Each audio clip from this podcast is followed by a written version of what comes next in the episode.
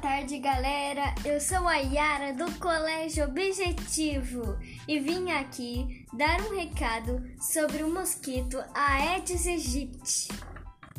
O mosquito Aedes aegypti é originário da África e vem se espalhando há muito tempo pelas regiões tropicais e subtropicais. Foi catalogado em 1818 cientificamente. O Aedes aegypti tem menos de um centímetro e pode ser preto ou marrom e sempre tem pintas brancas por todo o corpo. A fêmea é maior que o macho. Eles se alimentam de seiva e néctar e a fêmea de sangue para a produção dos ovos. Botam os ovos próximos da água.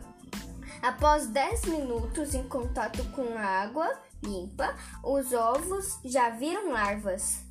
Leva de 8 a 10 dias para se transformar em um mosquito adulto. Tem hábitos diurnos e ataca ao amanhecer e anoitecer. E agora eu vou falar um pouquinho sobre como evitar ele. Cuidados para evitar o Aedes aegypti. Colocar areia nos vasos de plantas até a borda, colocar o lixo em sacos plásticos, manter a lixeira tampada, caixas d'água sempre fechadas e não deixar acumular água em objetos.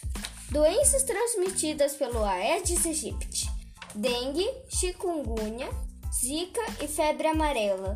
Vamos cuidar da saúde e do meio ambiente. Tchau, galera!